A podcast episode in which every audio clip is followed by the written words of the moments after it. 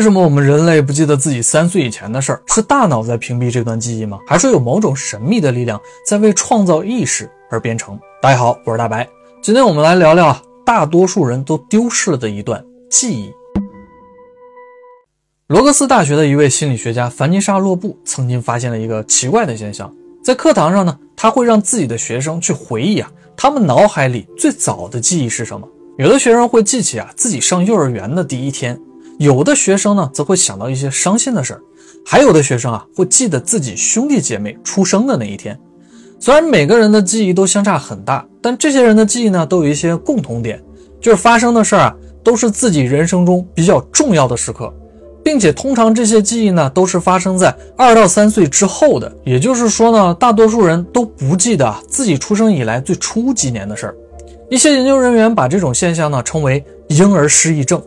难道说人的记忆只有到了一定年龄之后才会产生吗？那在这之前啊，我们真的什么都记不住吗？其实不是的。尽管我们在二到三岁之前记不起太多，但科学研究表明啊，婴儿是可以形成记忆的。只是不是通常我们理解的那种记忆，在刚出生的几天内啊，婴儿就已经可以记住自己母亲的脸了，还可以和陌生人的脸区分开。等过几个月之后呢，婴儿看到平时啊比较熟悉的人啊就会笑，这其实就是证明啊，婴儿时期已经存在记忆了。人其实除了这种主观的显意识感觉记忆以外呢，还有很多不同类型的记忆，像是对词语反应的记忆。比如呢，会记得不同水果种类的名称，或者啊一个比较熟悉的地名，还有程序记忆，也就是俗称的肌肉记忆。比如生活里啊你经常做的那些动作，比如开门啊，或者是用餐具、骑自行车啊，等等等等。这其实是一种更深层次的、接近潜意识的记忆。卡罗琳·罗维克利尔心理实验室啊，在一九八零年代和一九九零年代的一项著名研究表明啊。婴儿可以从很小的时候就形成一些非主观显意识类型的记忆，因为婴儿时期呢，人类的语言系统还没有建立完整，所以呢是不能准确的告诉我们啊他们到底记得什么。所以这个心理研究室呢设计出了一套完整的模式，很巧妙的啊记录和观察了婴儿们的行为会反映出什么样的记忆。实验的结果呢非常的有趣，在给二到六个月大的婴儿任务的版本是啊。在这些小婴儿的婴儿床上，头顶的位置呢，悬挂了一个可以移动的装置。这些装置下挂了一些能够吸引注意力的小玩具。研究人员呢，把一根绳子的一端连接到了婴儿的腿上，另一端呢，连接到了移动装置的末端。这样呢，每当小婴儿踢腿的时候呢，这个移动装置呢就会移动。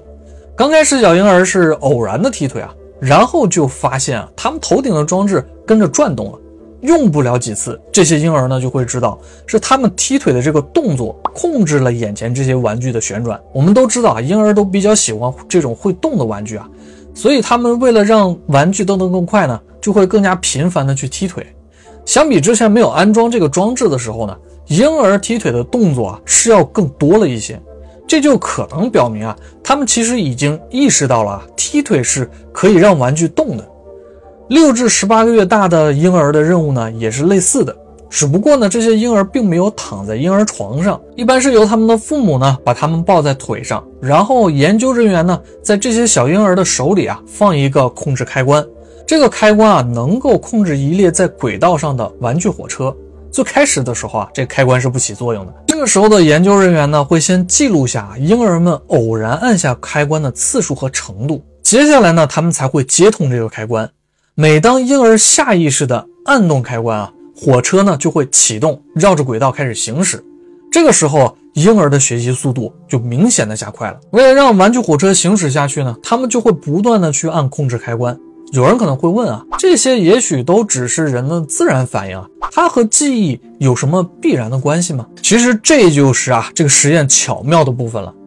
研究人员呢会在这些小婴儿完成其中一项任务的几天后。再让这些小婴儿们回到实验室，看他们是不是还记得怎么玩这些游戏。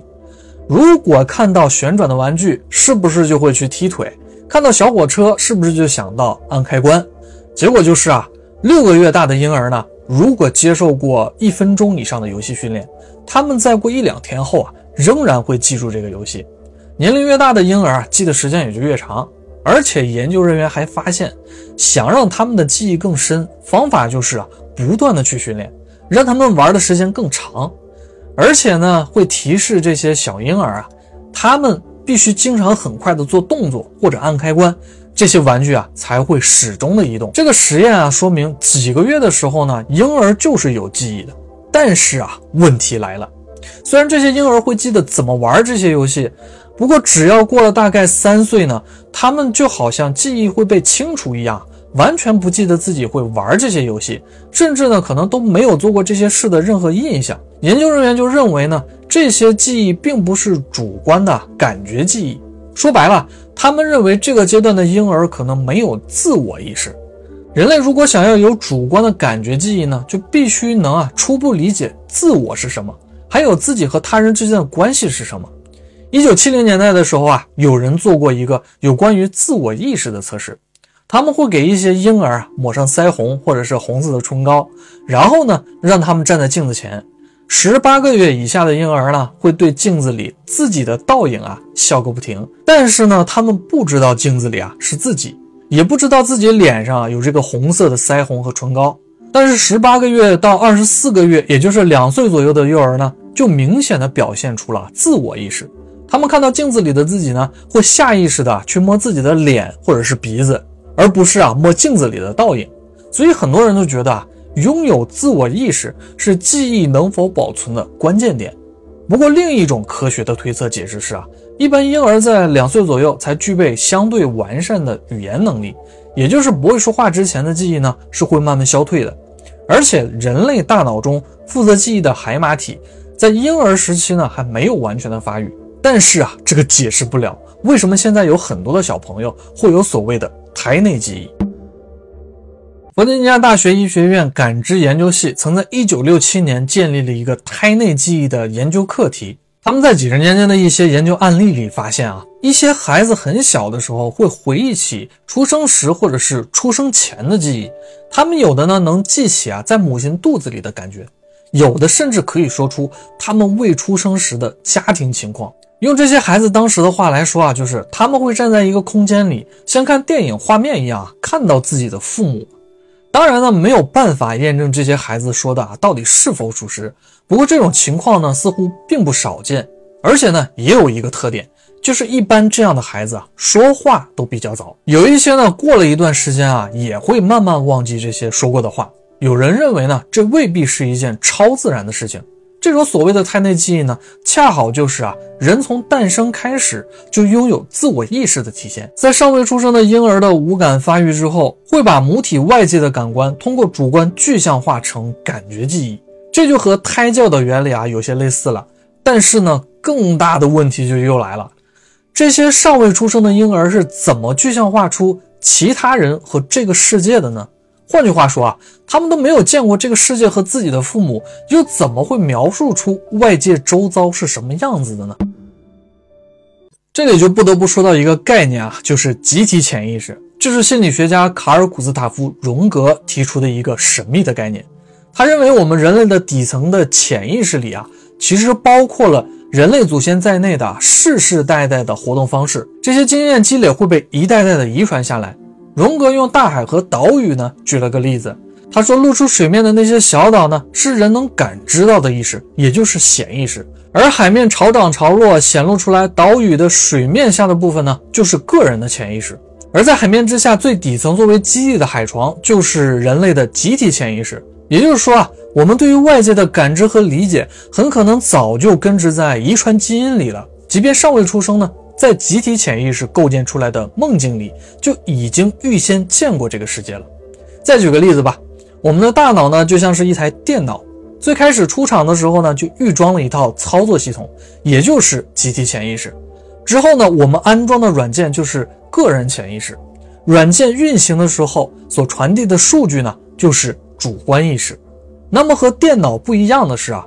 我们大脑中的这套操作系统，也就是集体潜意识呢，是怎样形成的？是被谁设计出来的？至今还是个谜。我们日常的思想、行为与决策，这些看起来啊是有意识的主观的念头呢，大概只占意识的百分之五，其余百分之九十五呢，都是隐藏在水面之下的。轻易不会被我们所感知到的潜意识。所以这里另一个延伸潜藏的意识就是啊，人类的主观意识很可能是出自集体潜意识的编程。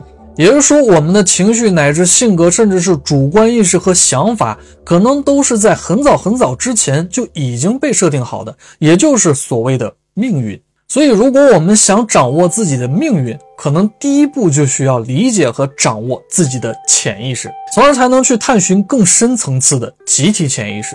其实，集体潜意识也就是王阳明所说的啊，存在于每个人心中的良知心体。